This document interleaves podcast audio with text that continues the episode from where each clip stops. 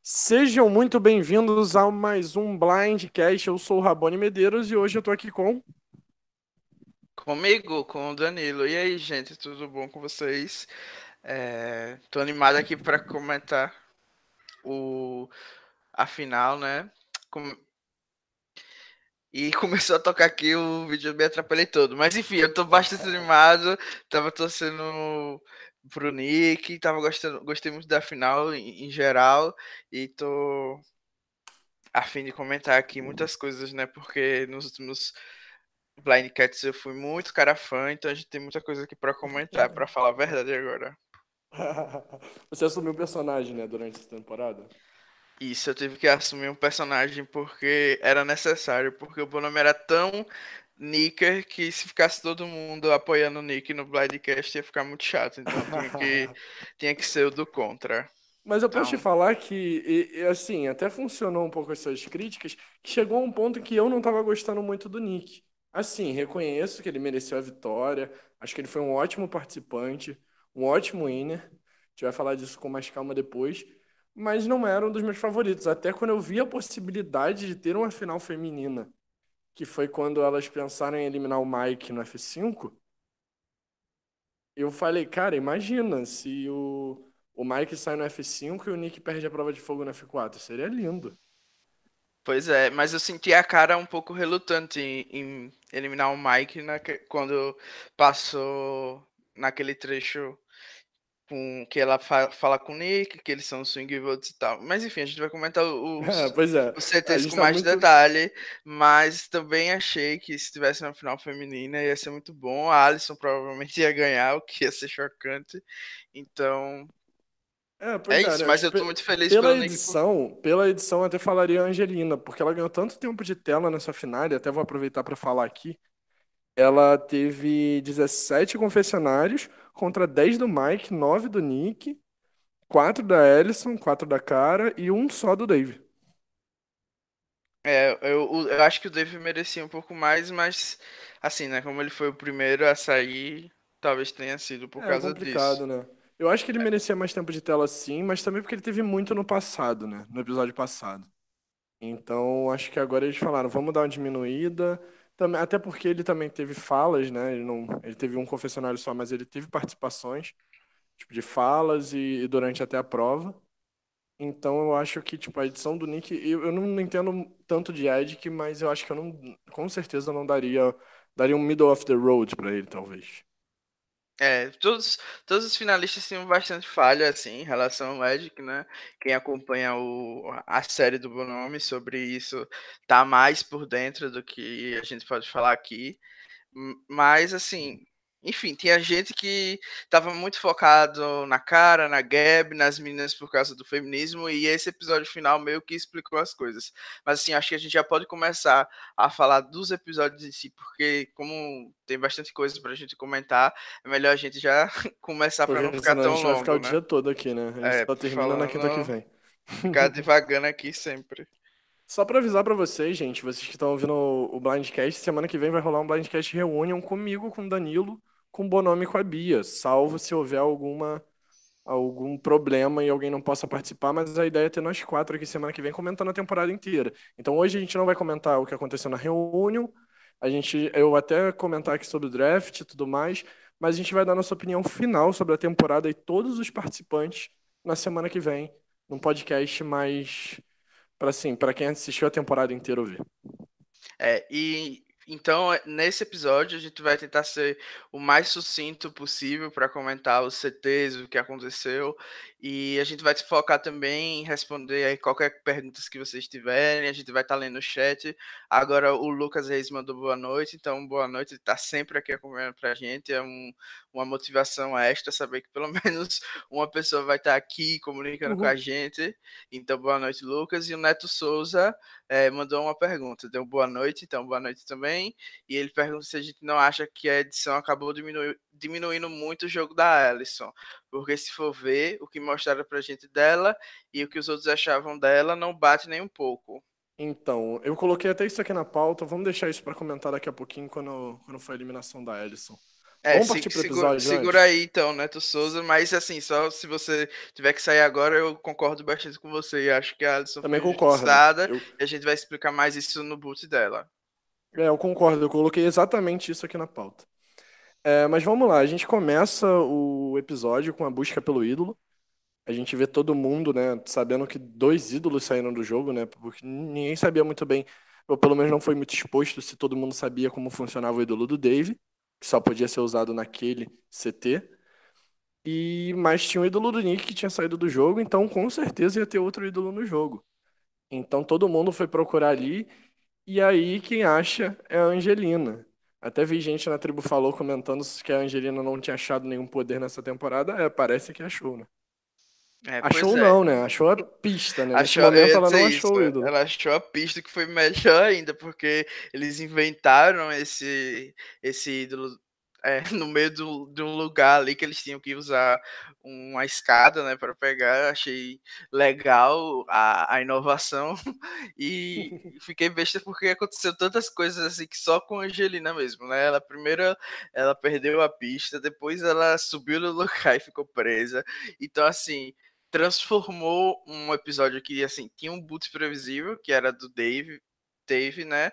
Em algo Sim. muito mais interessante só por causa dela. Então a Angelina pelo menos me sal salvou essa primeira parte da é, da final. É, eu particularmente estava torcendo pro Dave, então ainda tinha fé que podia ser a Alison boot desse que também tinha motivos para ser, né? A Alison uhum. boot do F6.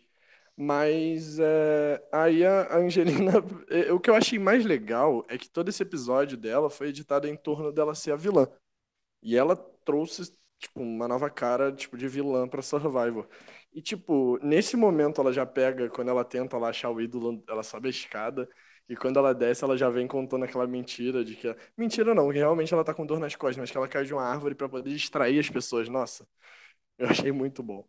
É a atriz do Oscar, né? vai ser indicada e vai ganhar, com certeza. Como eu falei. Então, assim, eu, eu gostei que mais tarde o Dave retoma esse momento, né, da, da parabéns, porque ela chorou até lá naquela hora. Então, assim, Fernanda Montenegro tá no chinelo pra Angelina. Mas enfim, a Angelina então ainda não achou o ídolo, tentou, já sabe mais ou menos onde tá, tá com a escadinha lá escondida. Mas aí a gente parte para a prova de imunidade, a primeira prova de imunidade do episódio de hoje. Prova de imunidade e recompensa. O nome dessa prova é Step on Up. Ela já rolou em Tailândia, Tailândia, não sei pronunciar, Redemption Island e Camboja, com as vitórias de Brian Haydick, Rob Sesternino e, e Spencer. E a curiosidade que o Nick ganhou, até agora essa prova, todo mundo que ganhou ela chegou na final. É verdade. Bem, bem pensado, né? Ou bem só, notado. Só o Spencer não ganhou. Só o Spencer não ganhou. É, forçou, né? Sesternei no fã aí. É, mas então, assim, eu gostei da prova, eu achei ela interessante, tinha lá o puzzle, né, gigante. E eu gosto muito da, da, daquela parte das escadas, porque quando eu, eu comecei a assistir, legal. eu gostava muito do, do Boston Rob. Então, em Redemption Island, essa prova é bem marcante, ele quase morre, né? É. Acho uhum. que quem é hate aí ficou triste. E assim, achei legal também porque teve um comeback, né? O Nick tava meio para trás e ele acabou vencendo. É porque o puzzle é. também nessa prova foi muito difícil, né? Era muita peça, então eu acho que acabou ficando pro puzzle. Eu gosto muito dessa parte das escadas, eu acho muito maneiro que é um quebra-cabeça com as escadas. Então, acho essa, essa prova muito legal por isso. E a parte do, do quebra-cabeça, acho que foi um dos quebra-cabeças mais difíceis que já teve na história de Survival.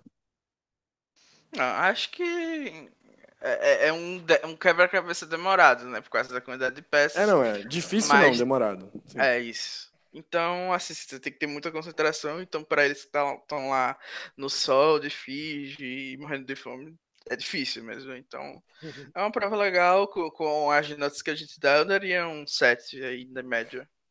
Em criatividade, deixa eu lembrar quais são os quesitos aqui. Criatividade, dificuldade e entretenimento. Isso. Criatividade. Como é uma prova que é repetida, eu daria 5. 5. Talvez um, um, um eu, eu vou, vou num 7, porque eu acho que apesar de ser prova repetida, rolou poucas vezes, demoraram bastante a botar. Tipo, eles estão dando intervalos bons. E é uma prova bem criada. Então vou dar um setzinho. Vou ganhar aí. Dificuldade. Ah, em dificuldade eu vou dar 8, porque acho que realmente é difícil lá. É uma prova que você se desgasta muito fisicamente e no final tem uma exigência ali mental que é difícil superar. Sim, concordo com você. E entretenimento?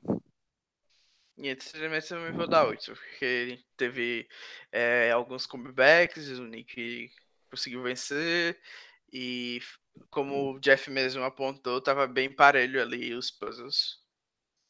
É, pois é. Eu até dou um 9 porque eu acho que, tipo, ouso falar que foi a prova mais legal do, do episódio.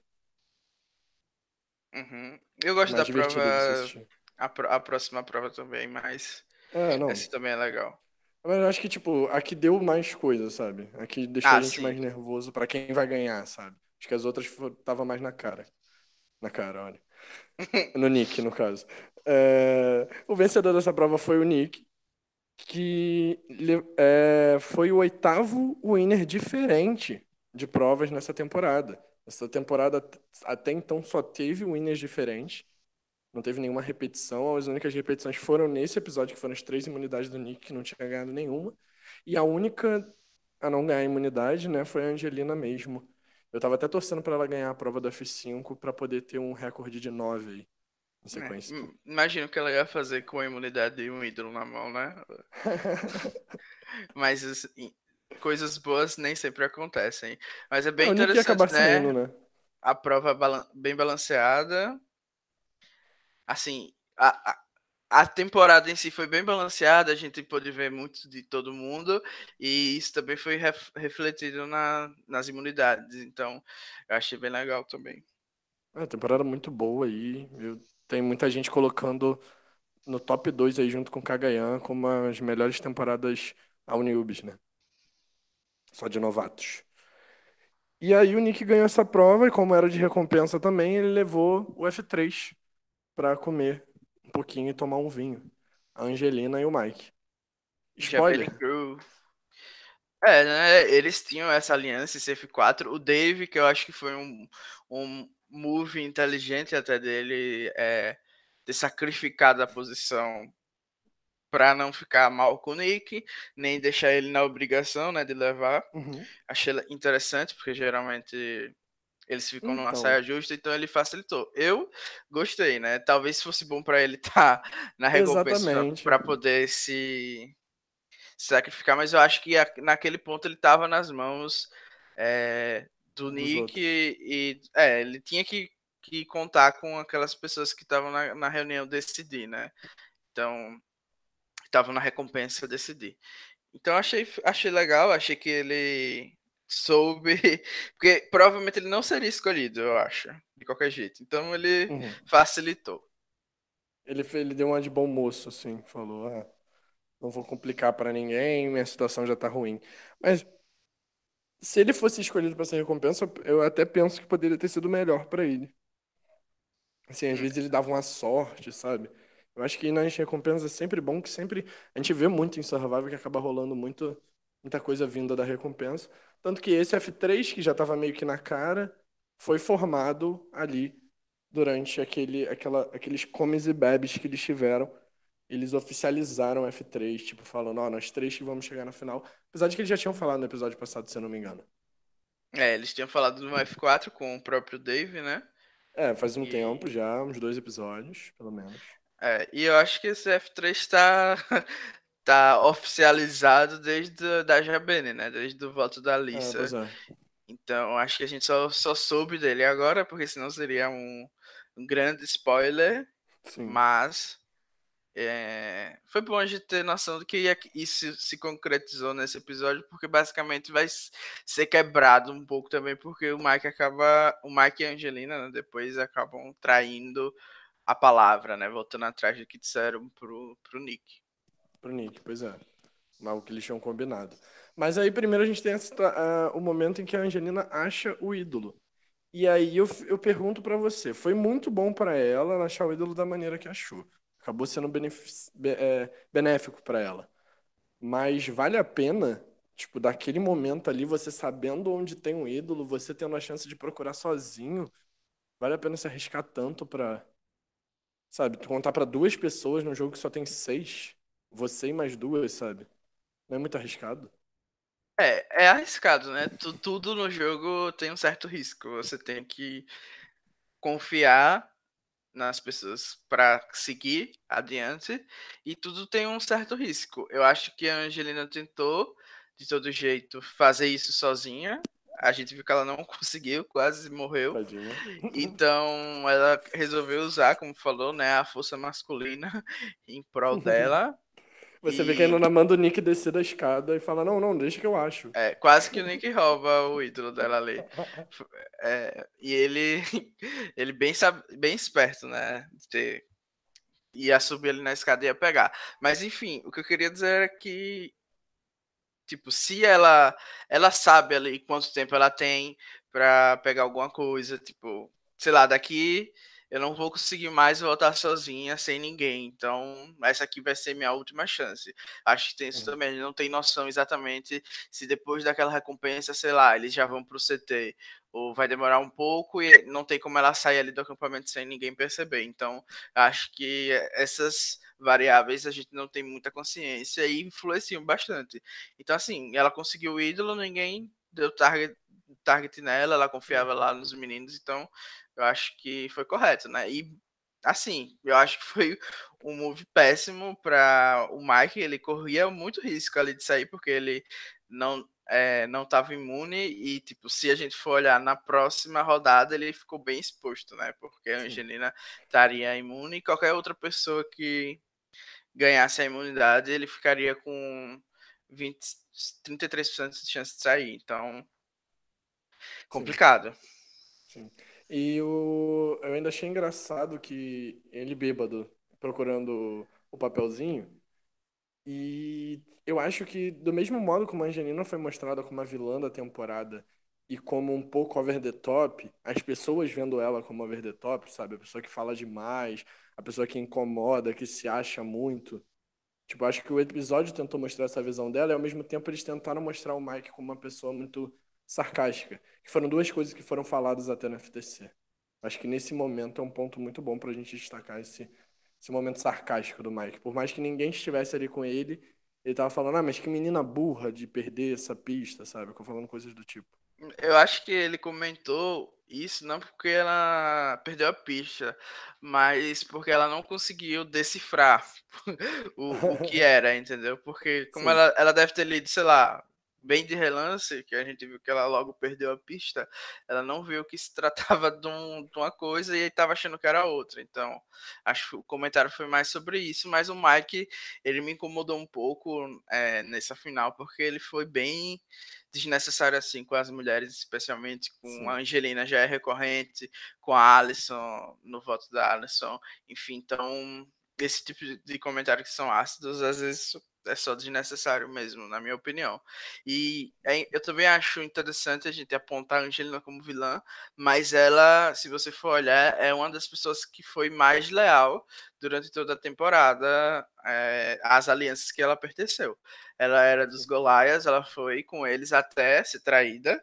Depois ela corretamente mudou de aliança, foi para os Davids. Mais uma vez ela manteve é, leal a eles e depois foi seguiu com o pessoal da Jabene, com quem tinha dado confiança para ela.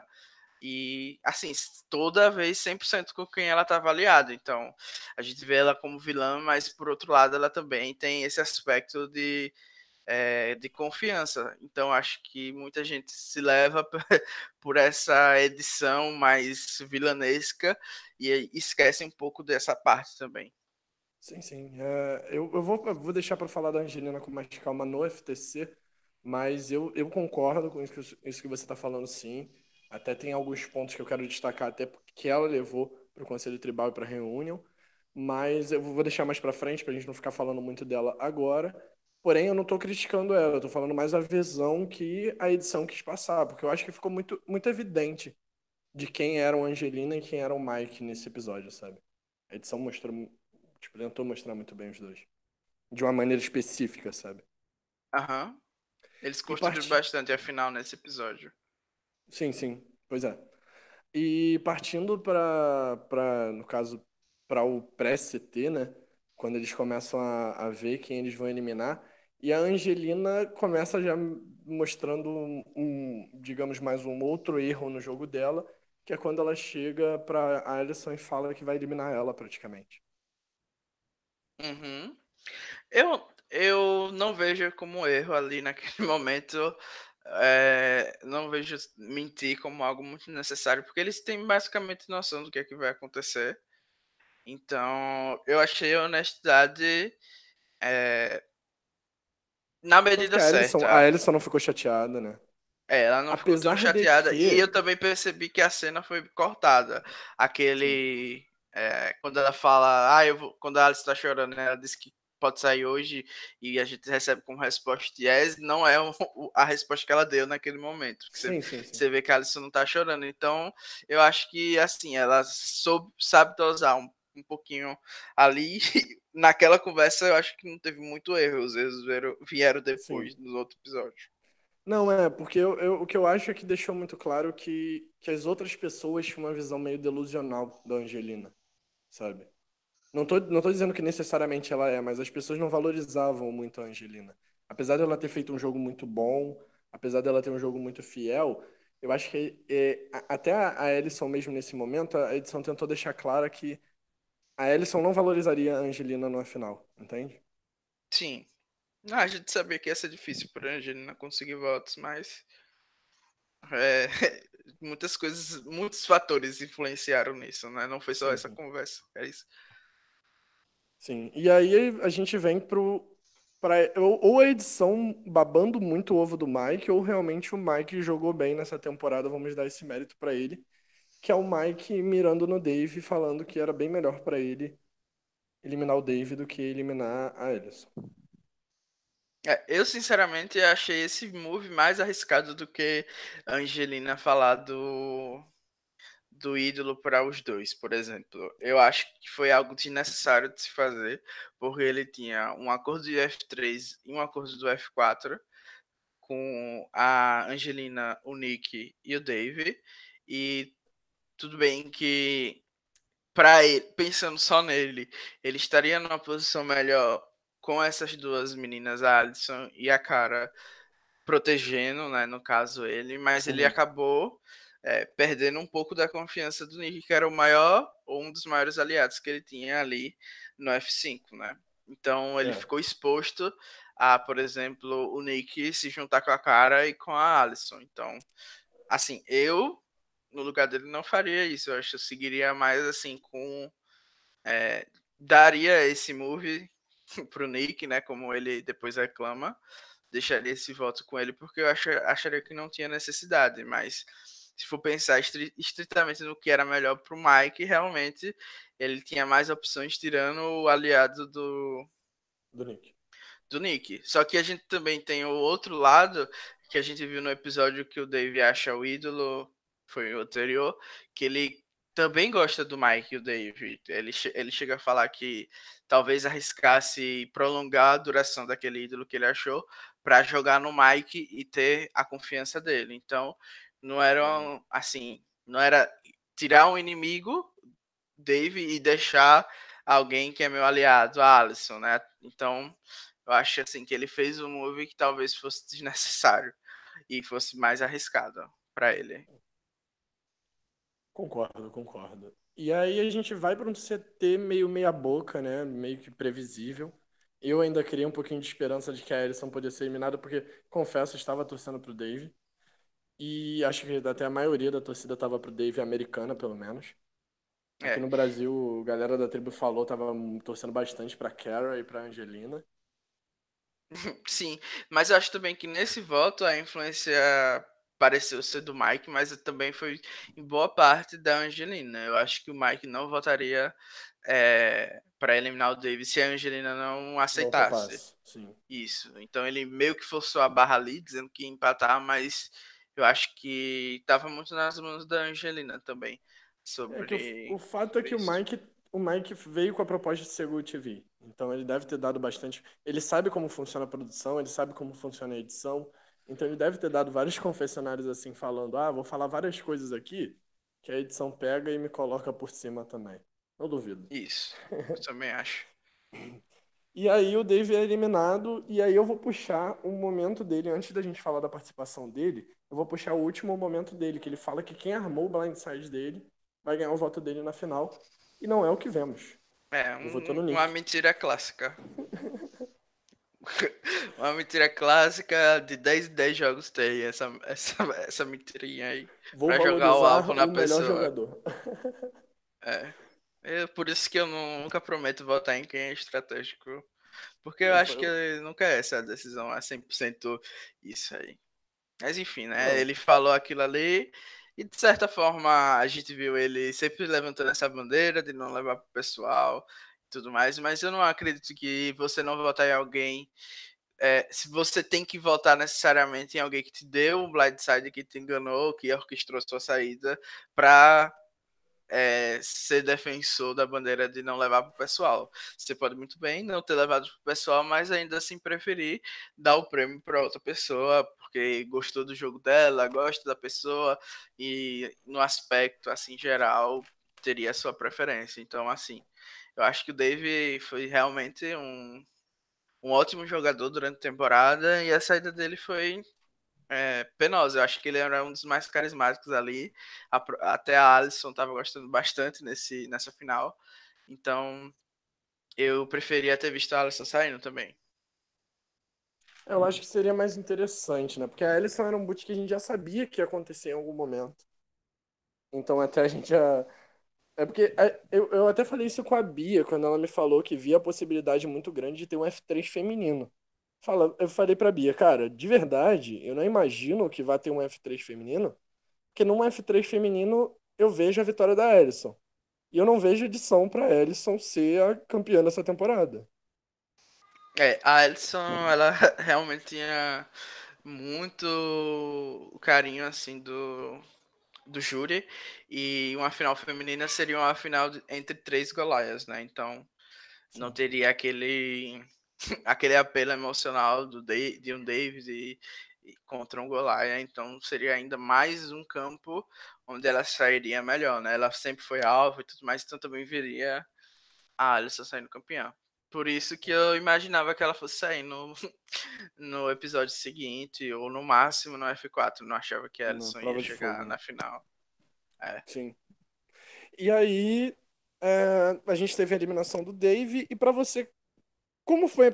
Que eu acho que foi uma das participações mais estranhas dessa temporada, a participação do Dave. Porque era um cara que, em certos momentos, eu odiei ele. Sério, sem sacanagem. Eu não gostava nem um pouco da participação dele. Mas cheguei agora, por exemplo, na final torcendo para ele. E, assim, eu acho que ele teve uma desconstrução e construção de personagem. Ele era tão. Ele oscilava tanto que chegava a ser estranho a edição do Dave. É, a edição dele foi bem de circunstância, né? Assim, do, dependendo do que estava acontecendo no episódio, ele aparecia ou não. Mas eu sempre Assim, eu nunca desgostei dele.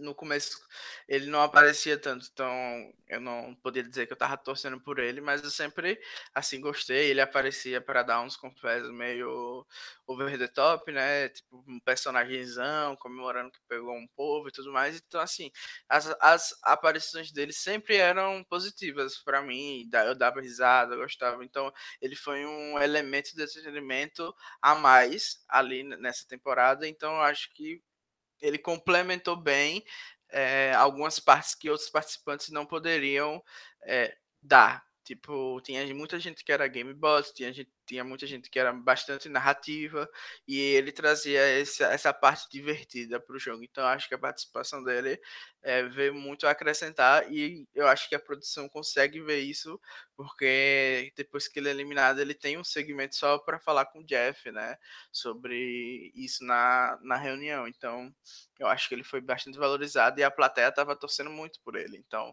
Sim. a gente vê que ele cresceu durante a temporada como torcida. É, eu acho que a diferença do Dave nessa temporada é que geralmente ele foi alívio cômico, sem dúvidas. Não estou falando que ele foi a piada, mas é, ele era quem vinha para contar piada, no caso, para deixar o ambiente mais leve. E foi um, um dos ótimos personagens que essa edição teve, né? Essa edição foi tão boa por ter tantos personagens e participantes bons. E, mas apesar dele ser o alívio cômico, em nenhum momento ele deixou de jogar. Ele fez jogadas, mesmo que sempre over the top, sempre a mais, sempre mais do que ele achava que era.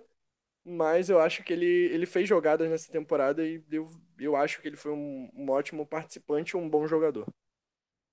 Sim, ele foi um ótimo jogador. Acho que ele tinha bastante chance de vencer. O Mike estava correto é, nesse episódio quando disse que é, provavelmente o Nick não venceria dele, nem Angelina, nem Mike venceriam do Dave, porque além de ter o apelo de ser um underdog, de ser um Dave, ele fez bastante jogadas, usou o ídolo correto, foi responsável por retomar os números que quando eles estavam na minoria. Então, e além de ser bastante carismático, como você apontou, né? Então, assim, o Dave, para mim, foi um participante completo e se ele chegasse na final, ele teria bastante chance de vencer. Talvez se o Mike não tivesse é, forçado a saída dele, ele pudesse ganhar uma imunidade, até porque ele era bom nas provas, e chegar na final e vencer, né? Mas, assim, antes da gente partir para o próximo é, CT, vamos ler os comentários episódio, né? aqui. Isso. É, o Neto disse que pensou da mesma forma sobre a Angelina ter se arriscado muito na hora de jogar, de, de pegar o ídolo quando contou. Achou que poderia se ferrar por causa disso. E de fato foi um risco, como a gente comentou aqui. A Lena chegou, mandou um risinho, um smile. O Bolacha CC é, deu um parabéns pelo trabalho que a gente fez nessa temporada. Obrigado. Junto dessa season, vocês também são fodas. Muito obrigado, Bolacha, está sempre aqui.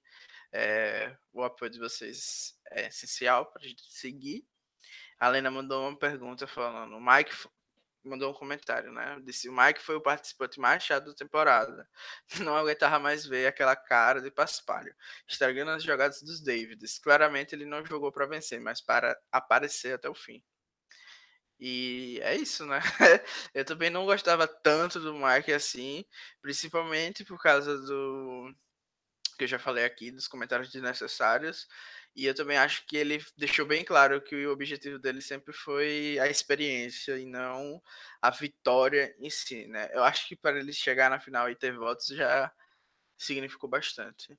E o Neto Souza falou que a Angelina ter meio que falado para ela que ia ser ela eliminada foi bem menos grave do que ela fez no episódio da Merge com a Elizabeth, até pelas circunstâncias. Sim, sim. Acho que aquele da Elizabeth foi foi muito ruim para ela.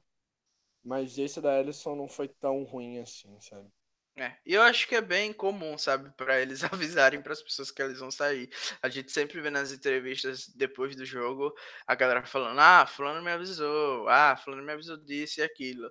E mesmo se, se a pessoa não avisa necessariamente para quem é, vai sair, no caso, por exemplo, a Elizabeth, mas avisa para o Nick, ou para o Christian, ou para Gab, ou para alguém que vai para a pessoa não tomar o blindside. Então acho que é bem, bem comum eles fazerem essas, esse tipo de coisa. E é isso, por enquanto em comentários só temos isso. Eu concordo com os pontos que foram colocados do Mike. Apesar de que eu gostei do Mike, eu acho que foi um bom personagem para essa temporada. Eu só acho que ele só cai muito pelo nível da temporada. Eu acho que em alguma outra temporada ele até sairia bem seria um bom narrador, sabe? Às vezes até é, eu, eu achei até estranho, né? Geralmente pessoas que têm um pouco mais de fama, são conhecidas, elas não duram bastante, né? Mas o pessoal que vem do, do The Amazing Race tem ido bem, né? Tipo, tudo bem que a, a menina lá, a irmã da Natalie foi FB, acho que é Nadia o nome, no, em São Juan do Sul, mas a gente teve dois finalistas do TAR ali, né? Do, então... Sim talvez mais pessoas do TAR devessem, devessem jogar Survival. Sim, sim. E eu acho que pro Mike é ótimo, que nem você falou, tá numa final, acho que ajuda a subir o. No caso, a fama dele, né? Ele tá passando a ser conhecido não só como um escritor mas, e um roteirista, mas também como um participante, né? Um personagem. Um ator, é. né? Entre aspas. Um ator talvez aí um Big Brother celebridades ele participe. Olha aí. Mas será sabe, que ele vai né? emendar direto? Mas vamos. Próximo episódio, né? É, parte o próximo episódio, né? Entre aspas, porque a gente vai pra segunda parte e a segunda eliminação, né? No caso, e a gente começa com o Nick chorando ali, Eu acho que é muito do que vo- você. Eu sei que você falou brincando, mas me passava muito na cabeça as coisas que você falava do Nick, dele ter sido mostrado nessa edição, às vezes, como preguiçoso e como. Ah, Um não bebê arrogante, chorão. mas um bebê chorão. É, assim, eu torcia muito pro Nick desde o começo, mas também era por motivos alheios ao jogo. Eu já acho, que eu comentei com algumas pessoas sobre isso, é, que ele tinha mandado um um beijo pros fãs aqui do grupo e tudo mais. Então, eu achei sempre ele Ah, uma pessoa legal. Ele era é, patron do hobby, então ele era meio que acessível também. Então, eu já tinha é, um, um carisma assim por ele gratuito. Eu, eu gosto dele, da participação dele, principalmente na, na Premege, mas essa esse mimo, essa, esse criança mimada ali sempre me incomoda, sabe? E a gente vê que ele perdeu dois votos ali, basicamente porque não consegue se controlar, sabe? Tipo, a Cara e a Alison deixaram bem claro ali que aquela, aquele comportamento não é um comportamento que a gente valoriza. Então, eu achei bem tenebroso É, esse pode, pode ter gameplay do sido Nick. esse momento, esse momento que ele perdeu o voto da, da Carrie Diles. É, eu não sei da Cara, mas da cara, é, mas com certeza o da Alison eu acho que ele perdeu ali, porque é, a Alison voltou no Mike, né? E a gente nesse episódio a gente vê que o Mike pisou muito na bola com a, com a Alison e ela ainda assim preferiu votar no Mike ao invés de votar no, no Nick ou na Angelina. Então, assim, eu acho que isso contribuiu bastante para ele perder esse voto e também para ele ter perdido o voto do Christian, né? Que o Christian surpreendentemente votou no Mike e eu acho que boa parte disso foi é, o Nick não ter conseguido superar aquele blind no call e ter agido como uma criança naquele episódio. Então, assim, Sim. eu gosto bastante do Nick, mas esse comportamento assim não tem como defender, sabe? Nem dele, Sim. nem de ninguém. É algo que numa, numa segunda temporada que ele retornar e ele tiver com um alvo nas costas de Winner, não vai fazer ele ganhar uma segunda vez, né? Isso. E assim, a gente, a gente vê basicamente que a Angelina tá tentando controlar ele, né? Pra você ver que surreal, né? A Angelina, Uhum. que é vista como vilã, tá tendo que controlar o herozinho da temporada. E depois o Mike vem e ele simplesmente, sei lá, tá surtando ali, gritando pra Alison e pra cara de longe. Então, assim, tipo, sem autocontrole nenhum. E ele basicamente deixa, assim, na cara de que as pessoas devem eliminá-lo, né? Quem quer um- Se ele não ia ser eliminado dessa? ali naquele momento, ele pediu a eliminação dele, né? É, eu acho que o, o Mike ficou bem, bem cabreiro ali com o que ele falou. E eu tenho quase certeza que se ele não tivesse ganhado a imunidade, As duas, né? ele, é, ele provavelmente ficaria em risco, pelo menos. Eu não sei se ainda iam preferir é, tirar ele ou a Alisson, mas eu acho que iam ser os dois os votados. E é, falando nisso, a gente vai pra prova de imunidade. O nome dessa prova de imunidade é Ver- Vertigo, imagino eu, que é- essa seja a pronúncia.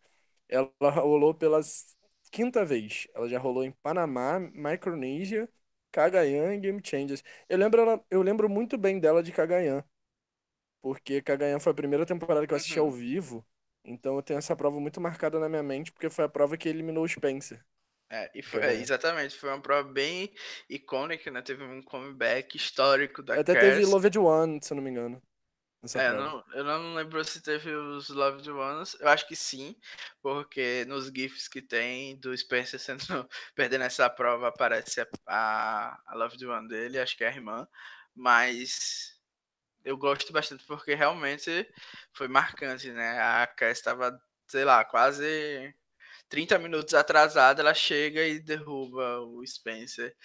Uhum. E é bem marcante, assim. Então, e Sim. essa, essa prova geralmente.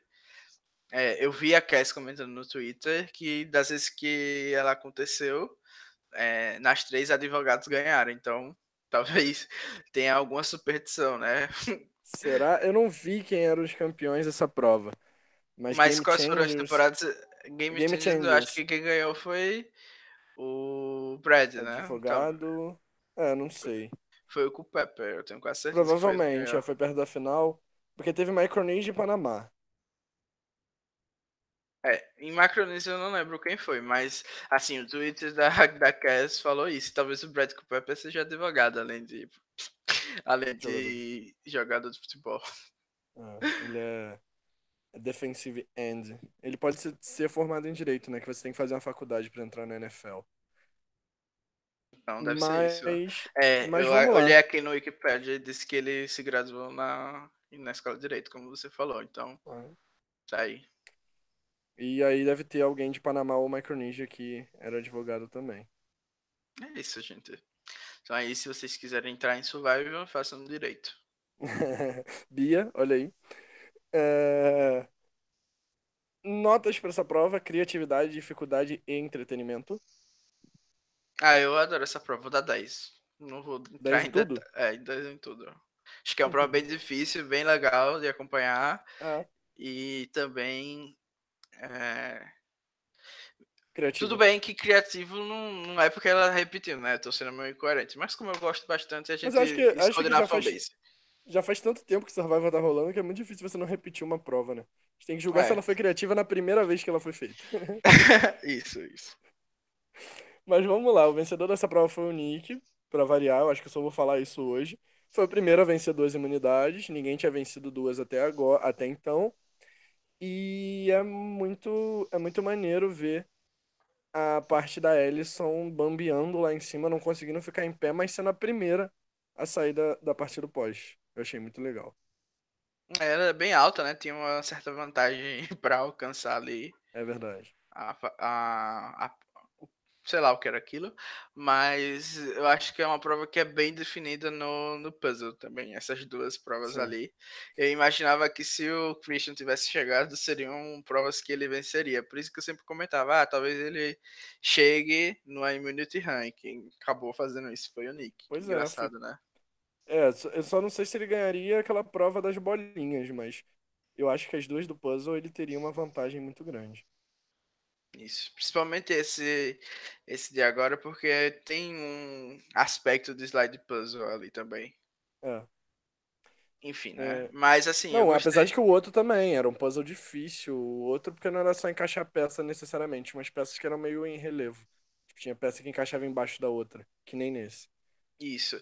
E eu acho que.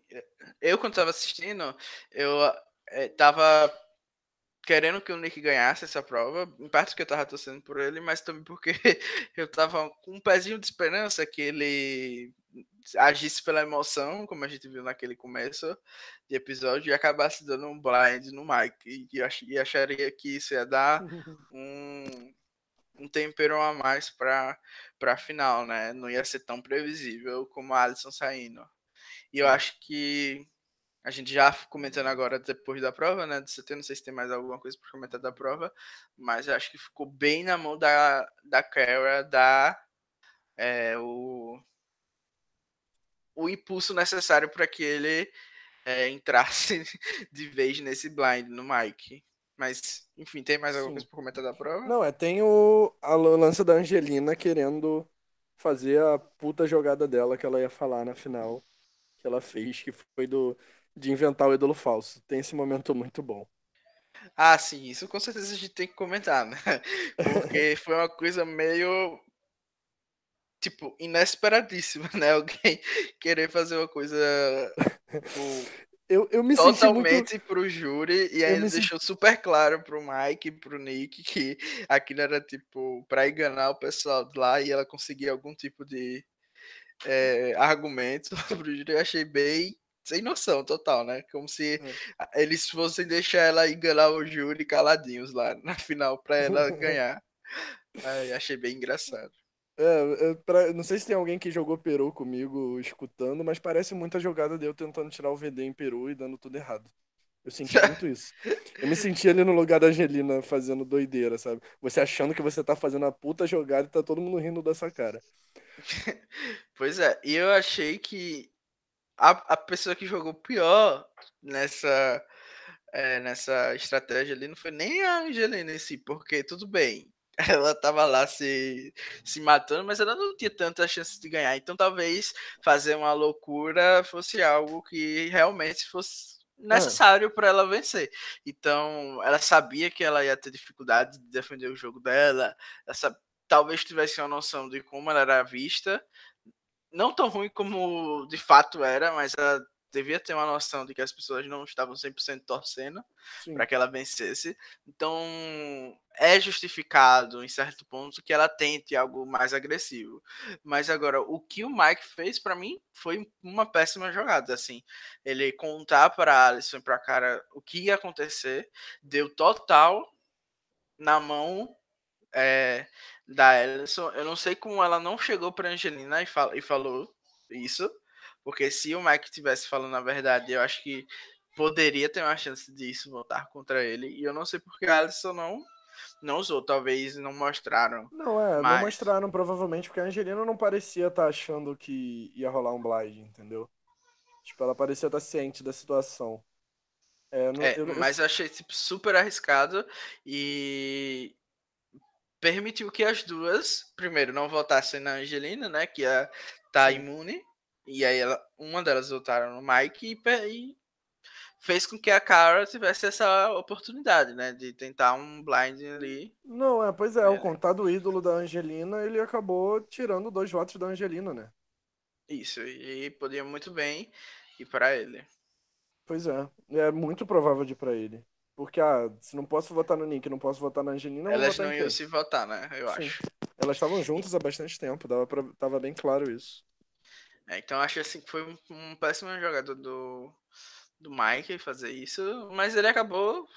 Você vê, né? A gente analisa a, jogada, mas como consequência ele acabou talvez garantindo os votos das duas na final, né? Por, é, a gente.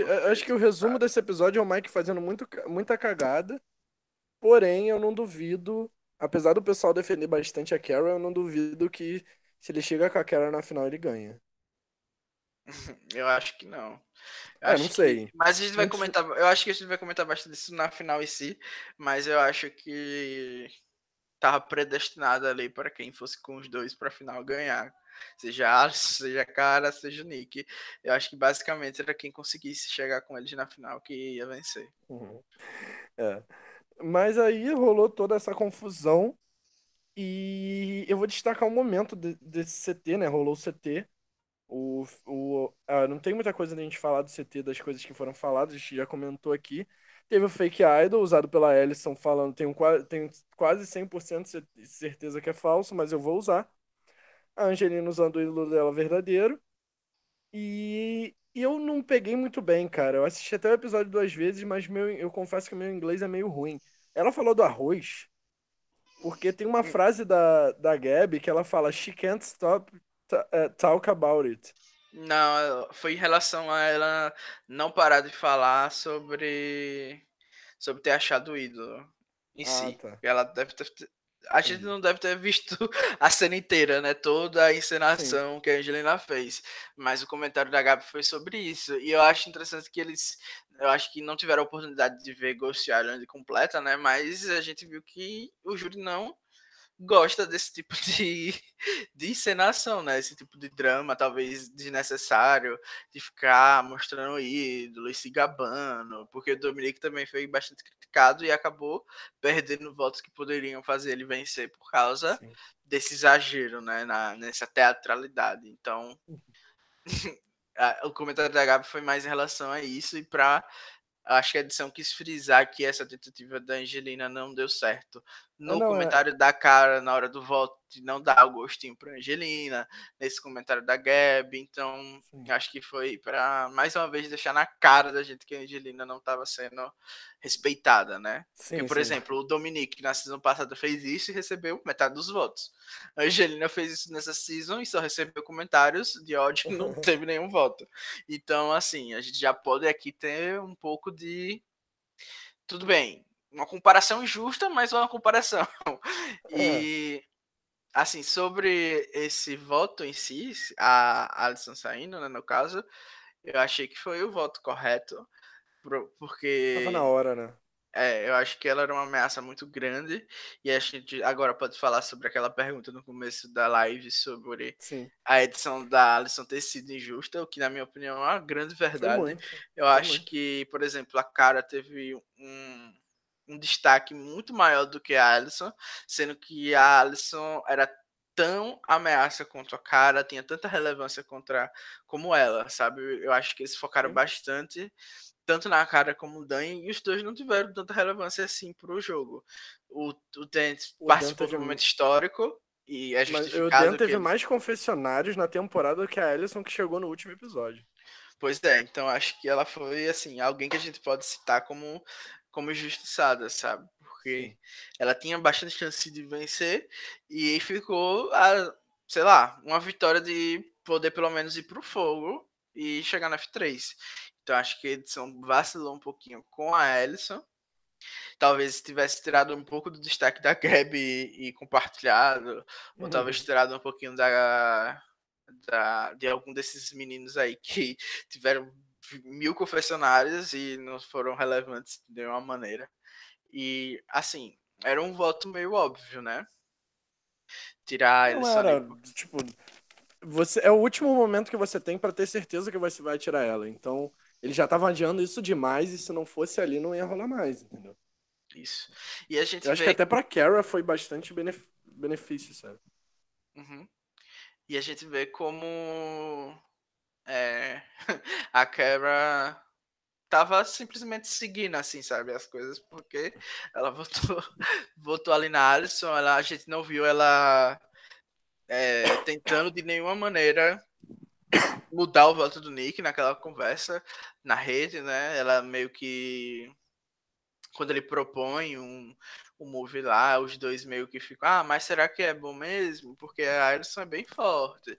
Então, assim, eu acho que ela não teve a agressividade que ela precisava ter nesse, nesse final, né? Tanto que ela foi bem apagada, assim, em termos gerais do, da final. Então, depois que eu ela quase que... não apareceu na primeira hora ali, tinha certeza que ela não ia vencer mais. A torcida que a gente teve pra Carol veio muito por conta da edição que ela teve. Eu acho que a Ellison é uma pessoa que merecia muito mais uma torcida maior, sabe? Eu vi bastante gente falando é, sobre a Ellison ser aquela pessoa. Aquelas pessoas que aparecem no meio de uma temporada e mudam o trajeto todo, sabe? Uhum. Eu acho que a Ellison foi bem isso. Ela começou a ser muito relevante junto com a Alec ali no meio da merge. Só que ela, é, por exemplo, o Alec recebeu todos os méritos da jogada que os dois estavam fazendo. É, a Gabi recebeu os méritos da dupla delas, sabe? Ou pelo menos teve a voz, entende? Talvez não tenha recebido os méritos, mas. Talvez ela não tenha ela dado falou... muito material para edição, né? A gente nunca sabe. Talvez eu vi uns, eu vi uns confessionários desses que são lançados depois da, da Ellie são muito bons que, que assim, às vezes não, não podiam ter entrado na edição, sabe? Não fechavam muito bem com a história que eles queriam contar. Mas, cara, dava pra ter editado um pouquinho melhor, sim. Ela é uma ótima personagem, dava pra ter criado uma torcida em torno dela aí. Uhum. Pra quando ela saísse no F5. Você tem um hype maiorzinho. Tava todo mundo sabendo que ela ia sair no F5. Acho que até quem não acompanha a Ed que sabia que ela ia sair no F5. É, eu acho que tava meio assim os dois primeiros votos a gente tem meio que certeza que ia ser ou o Dave e o Nick, ou Alisson e, e o Nick, ou Alisson e Dave. Era tipo, essas. Pra Sim. mim eram essas as uhum. possibilidades, dependendo é, bastante. Dois deles três iam sair. Sim. É. Dois deles três iam sair. E acabou que o Nick meio que deixou tudo óbvio porque ele ganhou as duas imunidades, né? E vai pra próxima, pro próximo episódio. É. Tem gente... comentários? Não, acho que a gente fechou, mas acho que a gente já vai pro próximo episódio todo mundo já com um pezinho no F3, né? Porque a gente sabe que não tem mais votação, então é um plus ali interessante, né? Sim. Eu tô perguntando, tem comentário do pessoal da live? Não, tô não, o comentário que tem é da Lena perguntando sobre se acha que o Christian votar contra o Nick queimou um pouco a imagem dele junto ao público. Eu ia aguardar para quando a gente estivesse comentando sobre os votos. Okay. Mas assim, eu acho que, que não não queimou o. É, o, eu acho que é mais provável o contrário, que a galera tenha ficado contra o Nick porque o Christian ficou a favor do Mike, que o, o Christian é o favorito de longe do público. Olha aí. Uh, vamos lá, então. Prova de imunidade número 3 desse episódio, né? Terceira parte do episódio. Foi a Simotion, que rolou em Tocantins South Pacific, Camboja e Ghost Island.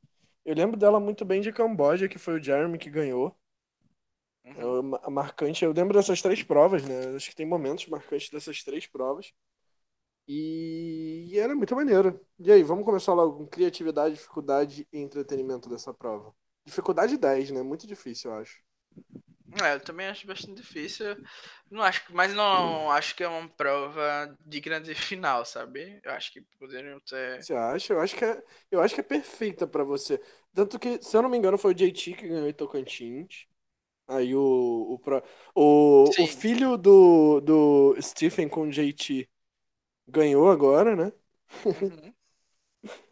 É, elas, eles sempre deixam pra reta final essa prova, né? Porque é uma prova interessante, mas eu não sei, eu não. Sei lá, eu fico muito aflito, não gosto muito dela assim na final, não, sabe? Mas. Foi interessante. É. Eu dou 9 em geral. Então, você tá querendo geral? criticar mesmo.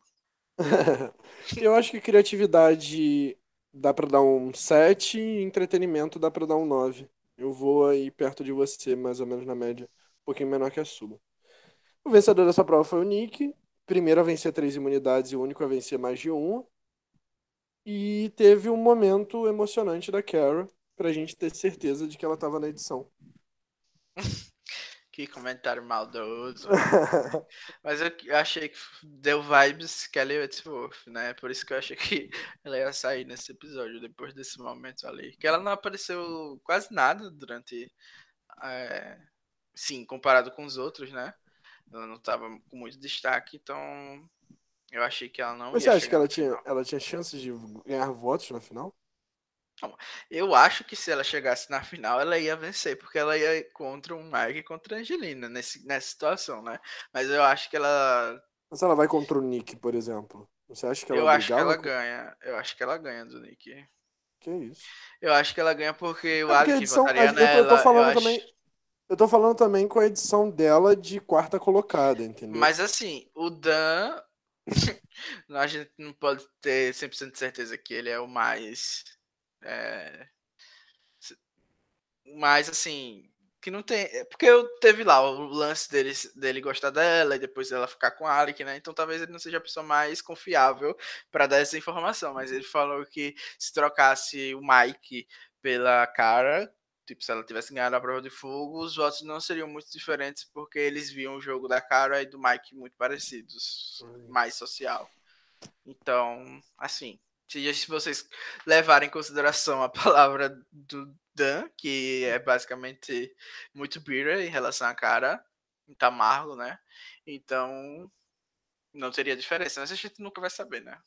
É, difícil saber. Só se o Jeff pergunta na reunião, reúne, e mesmo, mesmo assim, não dá pra saber. Assim, não dá pra saber, porque, porque eu acho que o próprio Dan Responder seis meses cara... depois, né? É, eu acho que o Dan botaria na cara, porque até aquele momento talvez ele achasse que eles eram. É, na, iam se namorar depois, talvez, blá blá blá. E oh. aí, de, depois de seis meses, a, a real bateu. Então, a gente não pode ter 200% de certeza sobre isso. Mas a gente viu que a cara hum. sabia fazer fogo, né? Muito bem. A edição deixou claro. Achei muito legal que eles é, reforçaram isso. E porque a gente tinha uma impressão, é, já vem de tempos, né? Essa ideia de que quem não consegue fazer fogo é uma lepra, né? De a gente vê em Cook Island, por exemplo, o pessoal lá horas e horas para as duas fazerem fogo. Então é, é algo... Islands, não, Cook Islands não, é de Panamá, Panamá. Não, em Cook Islands também, não. Também? Eu acho que é, é a... Ah, é verdade. A Sandra... Não, Cassandra. não sei se é Sandra, mas a Beck a... e a, a Cassandra. Sandra e a Beck, é isso mesmo. Que ficam horas Cassandra dele, Fiji, dão até fósforo e e tal. Mas enfim, a gente tá dando devaneios aqui, mas eu acho que foi interessante eles mostrarem que nem sempre você perde a prova porque você não sabe fazer. É porque naquela hora, sei lá, você tá nervoso, tá nervoso ou é. o vento tá contra você, você sentou na cadeira que dá azar, né? Porque você viu, né? O Wendell quis sentar na cadeira roxa e foi a roxa que acendeu. Talvez seja uma não. conspiração. Quem sabe, né? E vamos, e vamos para a curiosidade que pela primeira vez a pessoa que venceu o fogo não venceu a temporada. É. Pois é, a gente tinha colocado até no bingo que a gente fez no. no Eu vi. Muito bom o bingo, gente. Recomendo entrar lá na Tribo Falou, do Thiago Faustino que postou. Muito bom esse bingo, gente. Eu ri muito. Isso. E a gente não conseguiu marcar nenhum, nenhuma fileira completa porque a, a, a edição foi meio que imprevisível. Mas assim, né? o Prova de Fogo, eu acho que já perdeu até o apelo. Eu sempre gostava bastante das provas de fogo, mas agora que é obrigatório, eu acho que é, perdeu um pouquinho do, do apelo. Acho. Eu acho que boa parte da, da, da, parte excitante, digamos assim, da, de ter o fogo era quando. Porque tinha que ter o um empate, sabe? Então as pessoas estavam defendendo ali a posição delas, então acho que isso dava um, é, uma pimenta a mais ali no voto e tudo mais. E agora que é tipo, simplesmente obrigatório e a pessoa decide eu acho que perde um pouco da graça. Mas e era eu vou aproveitar para botar uma questão. Posso? Ah, sim. Pode botar. Será que levariam o Mike para final? O Nick levaria o Mike para final? Não, acho que tava bem claro que qualquer pessoa que ganhasse ali, eu acho que ia levar a Angelina. 100%. Eu acho que se a cara não, ganhasse, falando, ia levar. Eu tô Como falando assim? se não existisse a Twitch da prova de fogo. Ah, eu acho que se não existisse a prova de fogo, tinha boas chances da cara ser eliminada pelo voto. Porque. Isso, eu acho que tinha bastante chances, principalmente porque o Nick é, já tinha comentado que a cara era uma ameaça tipo a Alisson, né? Então acho é. que talvez ele preferisse eliminá-la. É, porque também Mas, assim, falando do Mike ser uma ameaça, entende? Eu acho que ia depender também muito da, da Angelina, talvez. Porque. Mas pelo menos ir pra prova de fogo, sabe? É, eu não sei, ia depender bastante do, de hum. como. Hum. Não tem como ter certeza, mas eu acho que eles iriam eliminar a, a Cara com certeza, a menos que o Nick tivesse é, muito doído pelo voto do Dave ainda e talvez enxergasse a oportunidade de tirar o Mike do jogo e conseguir o voto dele na final.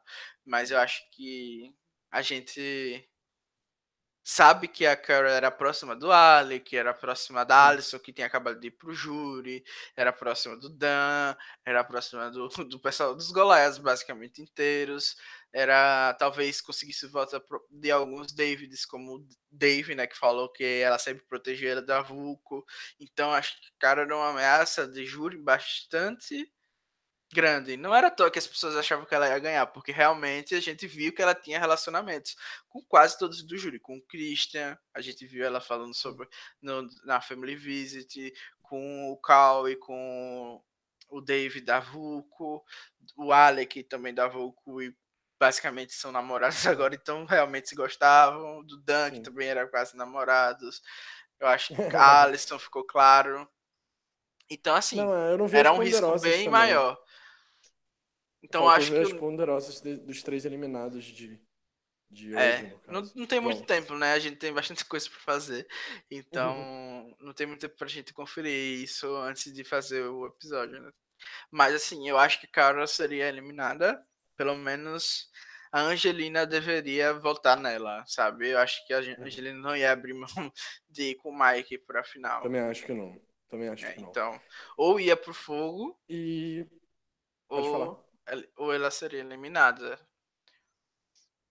Não, e, e, a Bia me deu informação na reunião que a gente fez do, do Blindcast essa semana de que, não sei, é, fonte Arial, não sei de onde a, a Bia tirou, caso fonte Bia, onde a Bia tirou essa fonte, não sei.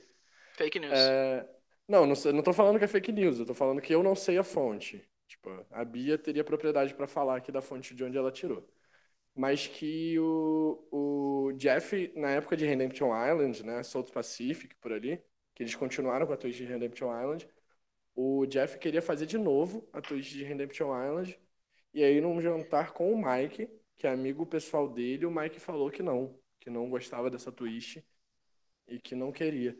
ah, sim, isso Mike... saiu na no EW, no, nas entrevistas ah, é? do começo do jogo. É, não sei se foi uma encheção de linguiça também, puxação de saco pra, porque o Mike vai participar de Survivor também, dá pra inventar uma história legal. Não, eu acho que é verdade, sim. Algumas pessoas Mas, falaram enfim, isso várias vezes. Vamos falar pro Mike, Mike, pra conversar pro Jeff agora pra tirar essa prova de fogo da F4, que pelo amor de Deus, que twist ruim. Acho que ele vai. Ele não vai ir contra a twist que levou ele pro F3, não, mas seria bom mesmo ele tirar isso. Já deu, né? Três temporadas já foi suficiente. Mas é, é a twist, é a twist que, sei lá, vamos supor que o Mike ganhava da cara. Era a twist que poderia custar o um milhão de dólares pro Mike, porque ele não ia conseguir tirar o Nick ali no F4. Entendeu? Não Aham. sei, né? Não sabemos. Não tô falando que o, o Nick obrigatoriamente ia ganhar da cara, mas podia tirar um milhão de dólares. Eu acho que pro jogador que, que se mantém, sabe, que se estabelece, é muito ruim essa twist e dá uma é, chance é muito é grande gente, do underdog chegar na final. A gente sempre ficou olhando pro passado, né? Mas agora é só aceitar que vai ser assim, o jogo agora é esse. E pronto, quem tem um ídolo no F5 pode estar tá no F3 automaticamente. É ruim, é, mas é isso, bola para frente. Vamos falar então da Cara, para finalizar a gente já partir para FTC. Ah, acho é... que a gente já falou tudo que tinha pra falar. Eu, pelo menos, já falei. Assim, cara, muito, muito legal, assim. Eu acho ela muito simpática e tudo mais. Só Mas que, você não acha que ela caiu na Merge? É, ela, ela teve uma edição ela... muito boa na Tribal pra na Merge ela ir caindo. Depois que o Dan saiu, até o Bonome destacou bastante isso, de que o arco dela tava muito ligado ao Dan. E depois que o Dan saiu, parece que. E ela dava uns, uns confessionais meio situacionais, sim, mas, tipo, parecia que você tinha que ouvir a opinião da cara sempre sem não necessariamente ter que, sabe, não precisa, você não precisava ouvir a opinião dela naquele momento. Eu não tô falando que é ruim. Eu tô falando que parecia que a edição tava meio que querendo subir a cara um pouco. É, eu acho que basicamente eles tentam dar uma edição legal para quem sai no fogo. eu acho que é isso. Porque a gente tem que dar uma torcida, então se a gente for olhar, o Devon teve uma, uma edição relativamente boa. Algumas pessoas achavam Sim. que ele até podia ser winner. A gente vê que na próxima temporada a Angela tem uma edição que foi forçada, digamos assim, porque Sim. ela realmente apareceu em alguns momentos, então, tipo, tiraram leite de pedra pra gente conhecer pelo menos ela. Eu acho que foi a mesma situação agora com a cara. Não que ela, ela não é uma jogadora ruim, só que é um estilo que é difícil das pessoas apreciarem porque é um estilo basicamente social, né? A gente vê que ela tá sempre por dentro das uhum. jogadas e tudo mais, então isso significa que ela é uma boa jogadora de survival, mas Não, nem é, sempre eu acho, é uma eu acho que possível. Se a Cara fosse a winner, ela teria uma edição muito boa. Mas como ela não era, não tinha para que dar, é, ficar dando tanto tempo de tela para ela, mostrar ela como a cabeça das jogadas. Entende? Eu acho que eles uhum. deram tempo de tela para ela mais do que precisava sabe? Em alguns momentos, tipo, meio que desnecessário. Não tô reclamando, gente, pelo amor de Deus. Eu tô falando que, tipo, acho que o momento foi ruim. Tipo, não souberam aproveitar. Mas se ela fosse a winner, eles iam aproveitar isso super bem e a temporada teria uma outra história. Entende? Sim, eu concordo. Assim, eu acho que é, teve gente como a Alisson, que a gente falou que é o, o exemplo mais extremo aí, que merecia ter mais destaque, talvez compartilhar aí um pouquinho do que a cara teve. Então, ok. Fomos para FTC. Mike, Angelina, Nick, Angelina e Mike, no caso, nessa ordem. Até a ordem de chegada no FTC, no caso. Uhum. Não foi a ordem final. E ficou muito claro, para mim, pelo menos, que a Angelina não ia conseguir votos nessa final, ou pelo menos ia conseguir alguns votos perdidos, mas que ela não ia vencer, porque o júri parecia estar tá muito, tipo, desmerecendo ela e não dando nenhum crédito pro discurso que ela tava dando. É, eu achava assim, um pouquinho Alice, talvez sim, mas eu achava que o júri ia ficar entre uh, o Nick e a Angelina e o Mike ia ter um voto ou outro. Eu achava que a Angelina ia ganhar alguns votos sim, porque a gente pelo menos tinha essa impressão de que ela foi alguém importante para os Goliaths, né? A gente viu o voto do Jeremy, que ela basicamente liderou. A Sim. gente viu também os votos da Merge que ela era alguém importante, que estava ali sempre falando. Então tinha uma esperança de que é, pelo menos as meninas, a Alison e a Cara, fossem votar nela e tudo mais. Então Sim. É, errei um pouquinho aí minha leitura. Não vi o Mike assim, aproveitar. assim como tão estratégico como acabou sendo depois dessa final. Assim, eu... teve uma hora ali que eu achei que o Mike ia vencer, tá? Sim. Queria aproveitar para. Eu sei que nós dois somos homens, seria muito melhor se a Bia tivesse aqui para falar desse momento, mas a gente tem que falar, claro. É... Do momento em que ela fala que se ela fosse um homem, se tipo, o tipo de personagem dela fosse masculino, ela seria muito mais valorizada. É, com certeza a Bia vai comentar isso no próximo live que a gente vai fazer na semana que vem, quando a gente for falar de E também da vai ter decisão podcast geral gente. da Vai divulgando. reunião. pois é, mas tem até uma pergunta que o, o Gabriel mandou, perguntando do que a gente achou da Gabi citar um discurso em prol das mulheres e não ter votado na Angelina, se a, gente acha que houve hipocrisia.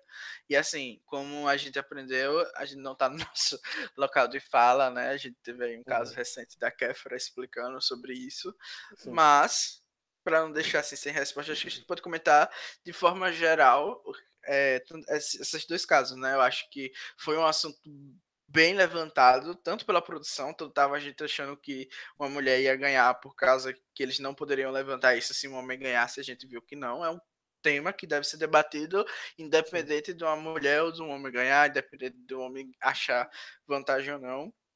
E eu acho isso um mérito muito bom, tanto da produção como da Angelina que trouxe isso, da Gabi que trouxe essa discussão também é, no FTC. E principalmente do Jeff ter admitido na reunião que sim, o machismo é algo bem relevante no jogo como um todo e talvez eles tenham até um pouco de culpa é, no cartório, né, de terem perpetuado essa essa percepção sobre as mulheres. E assim, eu acho que é algo que é preciso fa ser falado, mas não vai ganhar voto de ninguém. Isso. Assim como eu acho que falar que a sua mãe tem doença ou que tá Uhum. ou que morreu e tal, não faz você ganhar voto ou falar do arroz, e tudo mais, eu acho que você falar que é, tem, existe machismo não vai fazer você ganhar votos dos jurados necessariamente. Ainda mais que a porque- maioria, a maioria do júri era homem, né? Isso, então eu acho assim que é muito difícil você desconstruir um homem numa frase dizendo que existe machismo, porque ou um ele vai pensar que ele não é machista e tá votando do jeito que ele acha que é certo, ou enfim, ele vai achar que você tá. Vai ser até pior, né? Vai criar uma barreira com você. Então, assim, parabéns para quem levantou a discussão, porque é realmente necessária. A Bia já tem, fez até um blindcast sobre isso, e é um tema bastante é, importante, mas acho que falar isso não vai garantir voto para ninguém. E eu, respondendo a pergunta, não sei o que você acha, mas eu achei um pouco é, hipócrita assim da Gabi ter falado, olha, realmente é muito difícil para você estar nessa situação, mas tudo bem, meu voto de qualquer jeito vai pro Nick, não importa nada. Então, achei meio que hipocrisia assim da Gabi, ela meio que ligou o telão para ganhar airtime e depois desligou para votar, né? Votou no Nick. Militei. É, Militei. militou, depois votou no, no mesmo cara lá que, segundo a própria, ela não tinha entendido o jogo até ver é, na televisão, né? Na entrevista pós-game ela falou isso. Então, assim, ela não sabia que o Nick tinha jogado tão bem. Por que foi que votou no Nick? Fica aí a dúvida, né? E falando um pouquinho da Angelina, já aproveitando que a gente já puxou, já falou do FTC dela.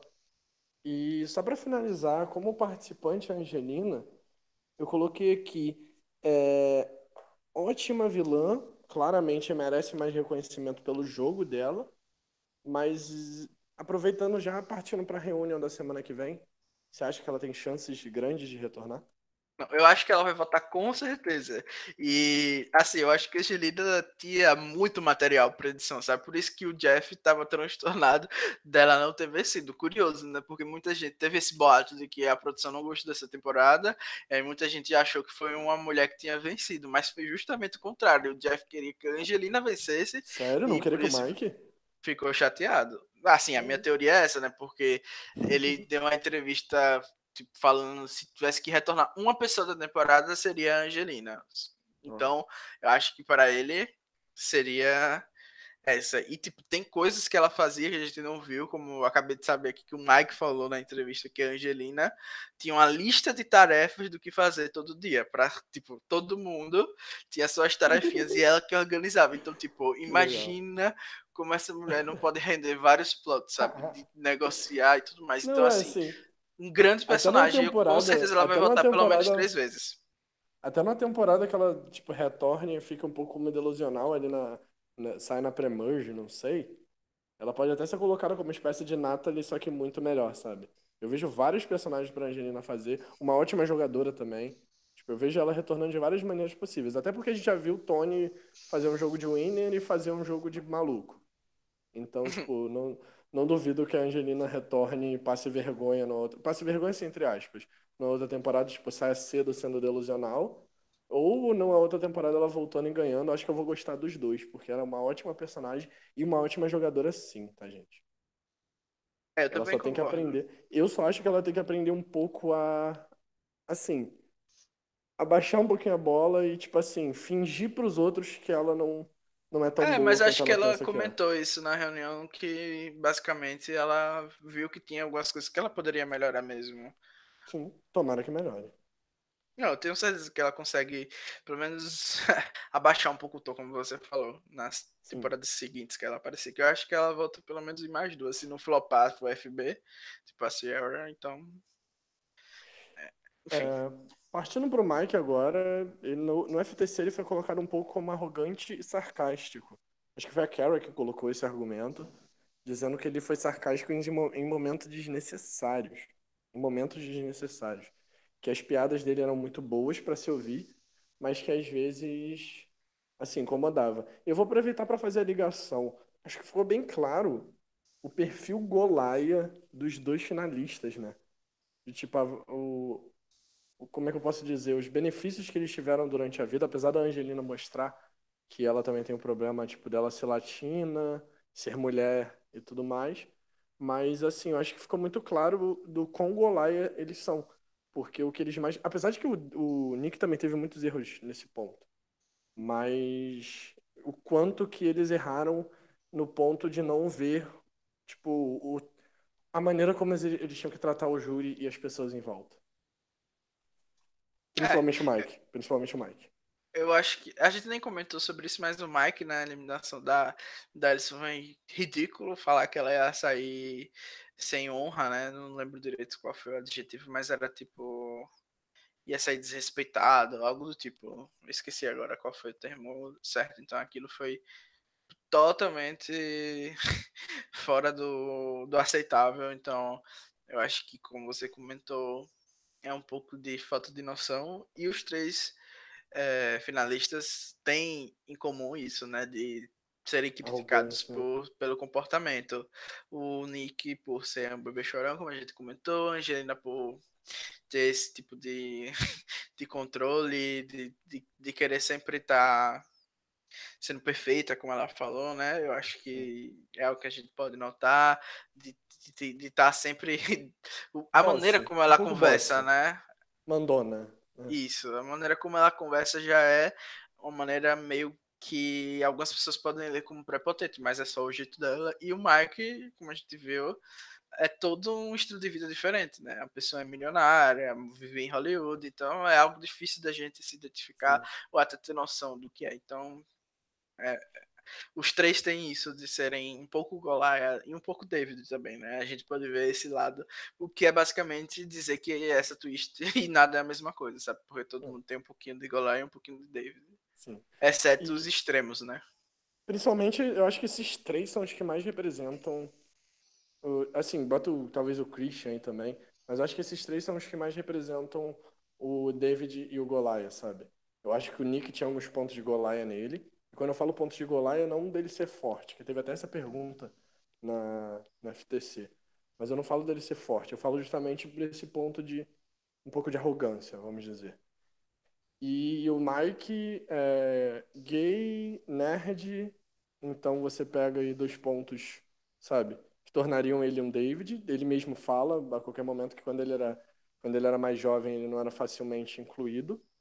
Então, tipo, ele bota esses pontos e a Angelina, por exemplo, que é latina e mulher. Então, a gente tem pontos David em, em dois aí, porém, é, dá pra ver Goliath nos três, entendeu? Uhum. Concordo. Acho que a gente pontou bastante sobre essa twist louca do Jeff aí. Acho É. que a gente pode passar pro próximo tópico. Não, é. E o Nick, só pra falar do Winner, né? Ah, rapidinho, o Mike, só pra gente fechar, eu queria fazer uma pergunta pra você. Esquece que o Mike é, é arrogante, teve os erros deles de, de, principalmente com relação às mulheres, como você mesmo pontuou. Mas pelo menos a edição mostrou que o Mike teve bastante controle do jogo e puxou algumas votações. Tira toda a arrogância dele, você acha que ele merecia ser winner? Eu acho que isso é o interessante dessa final, que eu acho que há argumentos para os três ganharem. Os três mereciam vencer essa temporada, que em certas maneiras tiveram trajetórias é, positivas e também tiveram é, influência na estratégia do jogo.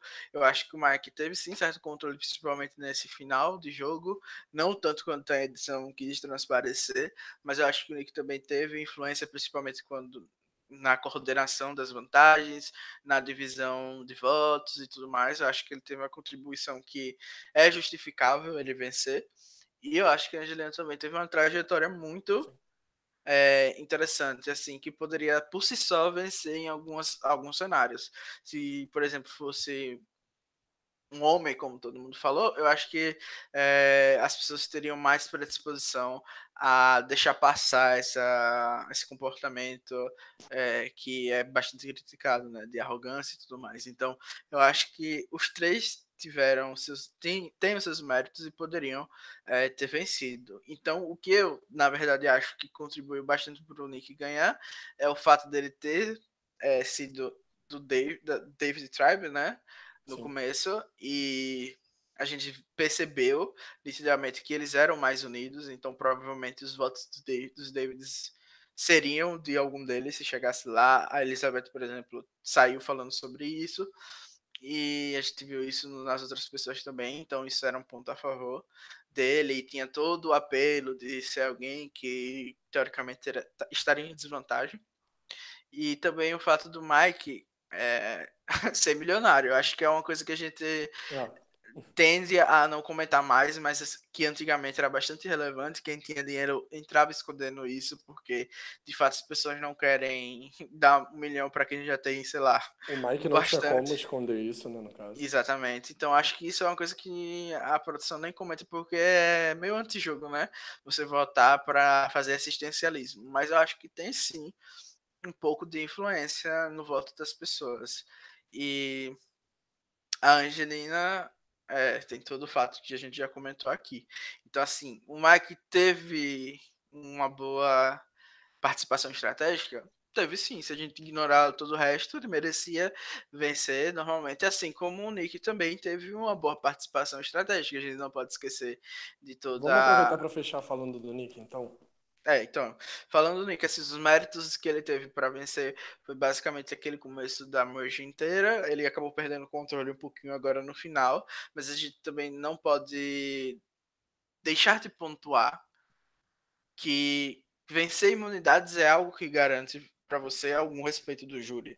Não é o aspecto que a gente que está aqui vendo da televisão, na maioria dos casos, pelo menos os grandes fãs, assim, que são viciados e tudo mais. Mas os casuais é algo que é bem importante, provas. Eu já vi gente que comenta comigo pelo PVT falando que torce para os challenge beasts e tudo mais, é bem comum. Então acho que assim, a gente não pode desvalorizar que quando a pessoa perdeu o controle, ela ganhou imunidade. Então, assim, não tem. Não é, não é demérito dele, sabe? Então, uhum. eu acho que é algo que a gente tem que destacar. E ele teve bastante influência, não só no início da Magic, como na Pro-Mag, em algumas votações. Ele é, saiu de uma tribo com três Goliaths e dois Davids e conseguiu ficar entre os três. Então, ele teve aquela todo social de montar as alianças por nome que ele explorou. E ele teve um uhum. bom discurso do FTC. Então, assim, as pessoas não gostaram muito da vitória do Nick e eu aceito, tudo bem, você não gosta dele e tudo mais, e é super aceitável você não gostar, mas ele sim foi um winner muito bom, mereceu é, tão ou mais quanto seria a vitória da, do Mike ou da Angelina. Assim, a Angelina vencendo seria muito bom para o programa, eu acho. Tipo, dos três, se eu pudesse escolher alguém para vencer, eu acho que eu escolheria a Angelina é, para ganhar. Mas, assim, uma, o Nick foi, para mim, um jogador completo, sabe? Ele tinha tudo: tinha história, tinha estratégia, tinha o social e também teve a parte física, que querendo ou não é relevante. Eu acho que principalmente destacar que ele ganhou as provas no momento, entre aspas, que ele precisava. A do F6 meio que você joga fora, que ele só tirou do Dave praticamente. É, mas a no F5, F4 eu acho que ele correu um certo perigo se ele não ganhasse essa imunidade. Pelo menos É. pra prova de fogo era quase certo que ele iria. É, e a gente não- também não tem como saber 100% se ele seria votado ou não, então. Não, mas eu acho que foram momentos essenciais, assim. Ele, ele ganhou, ele ganhou prova na reta final. Ele não ganhou nenhuma prova É. ganhou as três últimas. Então, eu acho que E- isso conta muito na final. Isso, e até porque o pessoal do júri tinha bastante gente que valorizava o físico, né? Tipo o Dan, o John. John. Então, ganhar provas é algo que as pessoas podem não gostar, mas realmente tem um impacto. Então, parabéns aí pro, pro Nick. E a gente não pode deixar de comentar que ele teve o melhor, assim, discurso, né, do, do júri. Eu acho, pelo menos, que ele teve o Sim. melhor discurso. O Mike meio que. Não, pra mim, a Angelina, a. Angelina foi muito bem. Também acho que a Angelina foi muito bem, só perdeu muito ponto porque o júri já não estava levando ela muito a sério. Então foi difícil de valorizar ela quando não, já, já não se estava levando ela muito a sério. Ela ganhou pontos, mas não conseguiu ganhar votos. É, Eu acho mas que eu acho que é como o Jeff valorizada. falou, ela meio que toca em alguns pontos que deixa aberto pro júri meio que bater nela de volta, sabe? Tipo, falar do Uhum. arroz, falar que subiu numa pedra de 100 metros, ou sei lá quantos metros eram. Então, tipo, dá uma exagerada nas coisas que não, não deveriam ser exagero, sabe? E eu acho que ela fez o que tinha que fazer. Realmente, o discurso dela foi bom, mas eu acho que não tinha chances pra ela mesmo. Qual foi a pergunta da Lena mesmo sobre o voto do Christian? Eu não lembro. Se a gente achava que, pelo fato do Christian ter votado no Mike, é, ele meio que se queimou com o público. Por não não ter votado acho. no Nick. Não acho. Acho que o Christian só não volta se ele não quiser. Eu acho que muita gente dessa temporada vai retornar, que nem retornou em Kagayan, que nem retornou em Kohong. E tô esperando aí pra ver o Christian, até porque eu espero. Eu gosto muito dele. Não vejo ele como winner, mas acho que ele ainda pode render um bom personagem em outras temporadas. É, eu tenho certeza que o Christian vai votar, se ele quiser, né? Talvez ele não queira ou não possa pela agenda, mas a edição vai tentar, né? Tem, a gente não sabe até quando o Survival vai também, né? Quem sabe não acaba na Season 40, como algumas pessoas falam. Mas de comentários extras, a gente tem do Mário Felipe dizendo que também achava que iria ser Nick, Angelina e Mike em relação a quem tinha mais chances de votar, de ganhar depois do FTC. E, mas depois que o Mike eliminou o Christian, o jogo dele deu um up enorme, pelo menos na minha percepção. Realmente a edição meio que tava botando ele como alguém que teve esse controle, acho basicamente porque ele ganhou esses três votos, né? Então a edição precisava justificar de alguma maneira esses votos que ele recebeu. Os votos da Alisson Cara foi naquela cena, né, do Nick Bebê Chorão, e na eliminação do Christian foi o voto que a gente não teve muita noção realmente do que aconteceu, mas eu acho que também foi pelo comportamento do, do Nick. E o Daniel falou que gosta de valorizar as imunidades individuais quando os desafios abrangem várias habilidades e talentos diferentes, diferentes tipo força, resistência, out. E o Guilherme Cruz falou: Eu também gosto, sim. É porque o júri também não tem noção de como as provas, provas são. Só comentando aqui o que o Daniel falou, eles não têm 100% de noção de como foram as provas. Então, acho que fica difícil para eles avaliarem eh, essas qualidades. E o Guilherme Cruz comentou ô, que. Danilo, Danilo? É, eu tô comentando aqui os. Não, é os porque eu acho que a comentários aí. live caiu. A live caiu. Porque minha luz Hum. faltou, eu tô no 3G agora. Não, acho que eu fiquei como o Rust do, Da live? Blind- da live. Ah, é? Mas Então pode ficar tranquilo. Eu acho que tá lá. eu- tô, eu tô Eu acompanhando aqui. porque minha internet, minha, minha luz caiu e voltou aqui. Eu entrei pelo 3G aqui. É, falaram aqui que não caiu, então não caiu mesmo, não. Ah, E o então beleza. Guilherme Cruz falou que o Mike foi bem swing a temporada toda. Sim, sim, Guilherme, a gente colocou até no bingo, no bingo que ele ia falar que era swing volt, mas ele não falou, infelizmente. Mesmo ele tendo sido swing volt na cabeça dele. E o Lucas Reis também falou que não caiu. E é isso. Tem uma pergunta do Gabriel falando, perguntando quem a gente votaria. Eu acho que o Raboni está com problemas técnicos, mas eu vou aproveitar para responder eu votaria na, na Angelina, porque sei lá, eu acho que se eu tivesse jogando, eu ia me dar muito bem com a Angelina e talvez eu não me desse tão bem com o Nick, principalmente por causa das desses ataques dele lá de, de Shuri, etc. Mas se eu fosse aliado do Nick e como ele foi assim com a Mason Dixon, como ele foi com o Rockstars, eu acho que talvez eu votasse no Nick. Dependeria muito das minhas relações. Eu não sou alguém que consegue analisar e votar 100% baseado no jogo da é. pessoa, sabe? Eu acho que interfere muito o meu relacionamento com o indivíduo em si. Então. Sim, eu, eu acredito que eu votaria no Nick, até porque eu vi muito argumento ali no júri para votar, sabe? Eu acho que eu me coloco muito ali na situação deles. Mas gostaria muito de ver a Angelina ganhando, então eu fico meio pesado por conta disso. Eu acho que seria difícil votar na Angelina, porque eu acho que o Júri tava com toda uma massa ali para não votar na Angelina, então é muito difícil você falar, tipo, não, não tô criticando você de maneira alguma, mas acho que é muito difícil falar, eu vou, é, é pelo menos para mim, eu votaria na Angelina porque estando ali naquele ambiente de poder, ponderosa, provavelmente eu estaria com outros pensamentos, sabe? Ainda mais sem internet, sem tudo isso. pois é, é bem difícil você falar em quem eu votaria, sabe? Acho que depende muito do, de como seria nossas relações com o pessoal. Mas assim, como eu falei, os três tinham argumentos para para ganhar, mas eu acho que no final eu votaria no Nick porque eu achei o jogo dele mais completo e se ele não tivesse sido o bebê chorão comigo, talvez, eu acho que ele garantiria meu voto sim. Aí, Agora eu não sei se você ainda tá na live do YouTube. O pessoal pode comentar aí se vocês estão ouvindo o Rabone. Porque eu não tô vendo mais a sua imagem aparecer aqui quando eu tô olhando nos comentários. Então, eu não tenho certeza se o pessoal tá ouvindo você. Alguém pode Mas enfim, enquanto alguém responde se tá tudo ok ou não, a gente pode comentar sobre cada voto, né? Você se surpreendeu com os votos que aconteceu, que tiveram, né? Tipo, é, a votação foi 7 a 3. Eu me surpreendi muito com o voto do Christian. Eu esperava um voto da Gabi na Angelina.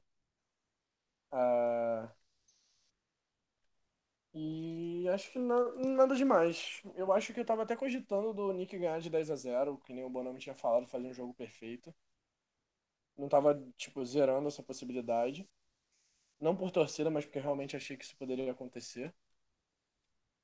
E eu pelo menos voltei aqui pro podcast. Não sei se. se voltou, Não, o pessoal ou... acabou de falar que tava ouvindo assim, tá sem a sua carinha, mas dá pra ouvir. E assim, eu me surpreendi com o voto também do John eu achava que o John ia votar na Angelina. A gente fez até um, um post no A Tribo Falou, eu e o Bonome, aqui do Blindcast, tentando adivinhar os votos do júri. Então, é, eu achava que o John ia votar na Angelina. Ele ganhou, pra, só para comentar assim, ganhou de 6 a 5, eu acho, foi de um voto de diferença. Então, eu me surpreendi com o voto dele, me surpreendi com o voto do Alec também. Eu achei que talvez ele fosse um pouco Golai Strong, mas ele acabou votando no Nick. Eu achei que a Gabi ia votar na Angelina pelo discurso, acabou que não. Então, assim, se a gente for analisar, talvez a votação devesse, devesse ter sido mais apertada do que foi, né? E é, o Christian também eu não entendi porque votou no Mike. Não, assim, a, rela a relação deles nunca foi explorada, né? E foi lá e voltou, sabe? Eu acho que ele quis ser o, o júri isenção, voto no estratégico e pronto. E, e acabou fazendo isso aí. Hum. Mas enfim, mais alguma coisa sobre a temporada? Temporada muito boa. A gente. Só para lembrar para vocês, semana que vem a gente vai estar tá aqui, provavelmente no mesmo horário, a gente vai divulgar, fiquem de olho é, para fazer a nossa reunião, comentando a reunião e toda a temporada. É, só para atualizar vocês, quem ganhou o nosso draft, pelo desempate aí, que como o Danilo falou, ele roubou, foi o não, Bonami. Não, não, não tem essa de desempate. A regra era clara. Quem acertasse o winner ia vencer. O desempate veio as regras tudo depois foi o Bonome que fez para ele se sair melhor. Então, está decretado aqui, ele não está aqui. Foi um empate. Eu e o Bonome ganhamos o bolão porque nós dois acertamos o winner, que foi o Nick. Não, não tem essa. Depois da próxima temporada pode ter, ter essas regras, mas nessa temporada não foi. Divide o prêmio. É, foi esse o, tempo foi o, dividido. O Bonome ganhou porque tinha o Nick no time dele. Não tem tapetão. E o Nick era coringa do, do Danilo. Então, é. ambos ganharam aí. Pontuação a gente discute semana que vem. Vou, vou deixar o Danilo e o Bonome brigarem por isso aí. Se for contar a pontuação, eu fiquei em terceiro lugar e a Bia em quarto. Pois é.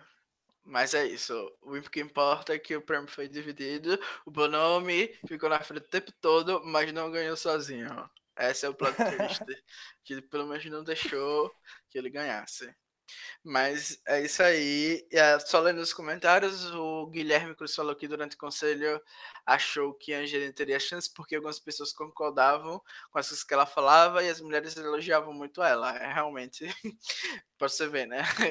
O feminismo foi ali, mas o pessoal ainda achou que não foi o suficiente para merecer o voto delas na, no final, né? Preferiram votar no Market que tinha sido escroto com, com elas, vai entender, né? E o Daniel falou que a Gab foi tipo Ashley com a Chris, realmente tem uma vibe da 10 daquela temporada, 10 daquela temporada e, o, e a Ashley, que falaram que a Chris foi super girl power por ter ganhado as provas e acabaram não votando nela. E o Bonome tá aqui chorando, dizendo que eu mereço perder só porque ficar flipando pra cara. Mas é isso, a gente explicou o nome no começo, você não tava aqui, mas que era necessário, porque você era tipo quase o o irmão do Nick, sabe, para defender ele. Então tinha que ter um contraponto, senão ia ficar sem graça. Então a gente tinha que defender um pouquinho a cara assim, porque ela merecia. E é isso, né? Acabamos. Tô triste aqui. Muito obrigado, gente, por ter acompanhado a temporada até o final. A galera Lucas Reis, a Lena, o Bolacha. Desculpa se eu esqueci algum nome.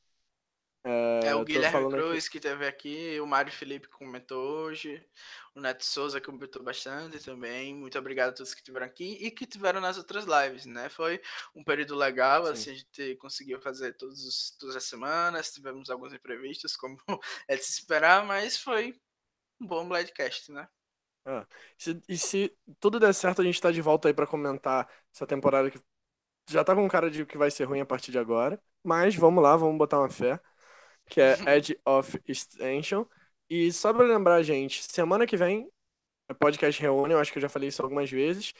Ano que vem, dia 3, a gente vai tirar uma folguinha aqui no Blindcast, mas no dia 10 a gente já volta com o podcast de Girl Power 2. A Bia vai comentar mais sobre o todo, toda a questão feminina em Survivor, junto com a Milene e com a Gabi, provavelmente de novo. E principalmente sobre essa temporada, que teve uma edição muito boa para as mulheres. No dia 17 vem o Bonome, e a gente junto também, provavelmente, para fazer um Blind Steely. Um Brand Steely, não sei quem não sei se todo mundo conhece o Brand Steely, que é um site na internet. Vai simular uma temporada. Simula Survival. Sim. A gente vai ter uma simulação de um Second Chance com casts feitos por nós quatro aqui do Blindcast. Cada um escolhendo cinco participantes. E no dia 24 a gente volta com a nosso, a gente montando um cast de Second Chance de verdade, com 10 homens, 10 mulheres. E a gente vai montar o quem a gente acha que vai, merece, cada um vai trazer os seus e a gente vai discutir durante a live. Vai ser um podcast bem legal, eu imagino, para quem é fã de Survivor e quem quer discutir temporadas anteriores. E a gente fecha o nosso, o nosso nossa off-season no dia 31. Não necessariamente vão ser nesses dias, mas fiquem de olho em tudo do Blindcast para vocês acompanharem, mas vão ser nessas semanas, com um, blind, Blindcast sobre arquétipos. É um projeto que a Bia está trazendo aí do, do Rob Cisternino, de um podcast do Rob Cisternino, e ela vai falar sobre os arquétipos de Survivor, basicamente os estereótipos que a gente tem em Survivor de participantes. E a gente vai começar a trazer isso para o Blindcast a Bia vai trazer um projeto bem legal aí sobre os arquétipos, vão vir até blindcasts extra sobre isso. E É, a depois, Bia vai trabalhar. já... é, a Bia vai trabalhar bastante na off-season, então dê muito amor aí pra ela. Por pra- favor, gente. Porque Ela tá muito animada. Ela tá ela muito tá muito animada. animada. E essa ideia dos arquétipos tá muito maneira. E em fevereiro a gente já volta com a próxima temporada. Os podcasts zero já vão estar saindo no início de fevereiro, já que a temporada começa dia 16 de fevereiro, é isso? Não, não, 17. não tenho certeza ainda. É, A terceira meio- semana de fevereiro. É por A aí. temporada tá começando já. Então esse, esse, ato, esse ato vai ser bem pequeno. Então a gente vai tentar trazer quatro podcasts de off-season aí pra vocês. O Blindcast não vai parar, a gente só vai parar uma semana dessa vez. Então continuem consumindo aqui nosso material, por favor, que a gente tem muito carinho pra fazer. Pois é. E o falaram 20 de fevereiro, achou o Bonami que falou no conta do Blindcast. O Guilherme Cruz falou pra gente fazer uma simulação de David vs Goliath. A gente vai explicar melhor, mas cada um vai escolher os participantes que vão estar nessa simulação. E acho que vai ter sim de muita gente de David vs Goliath. E Lucas Reis falou que foi uma temporada bem boa e o Bloodcast também bem bom. Obrigado pelo apoio, Ah, né, obrigado. novamente aí. E só queria dizer mais uma vez que ah, vocês podem se- é, acompanhar a gente no A Tribo Falou. Agora vai voltar pouquinho até os posts, porque eu fiquei sem computador e muitos posts que dependiam de mim pararam de sair, inclusive os que eles estavam Bladcast, mas eu vou tentar fazer retroativo. Então, tentem acompanhar por lá, entrem no Facebook, porque a gente está sempre postando, interagindo, curtindo. Curtam a página do Blindcast e entrem no grupo A Tribo Falou, de Survival. E é isso, gente. Não deixem de ver, semana, ouvir a semana que vem é, a live do Blindcast. É isso aí. Obrigado, Danilo. Obrigado, gente, que acompanhou. Mais alguma coisa, Dan? Não, só isso. Foi ótimo participar de- dos podcasts. Essa, Também, tô Temporada. muito feliz. Essa temporada maravilhosa, né? é, a gente tá enrolando porque a gente não quer acabar, mas vamos acabar que já tá quase duas horas aí. Eu tô chorando Tchau. aqui. Tchau, gente. Ai, deixa eu ir comer que eu tô morrendo de fome.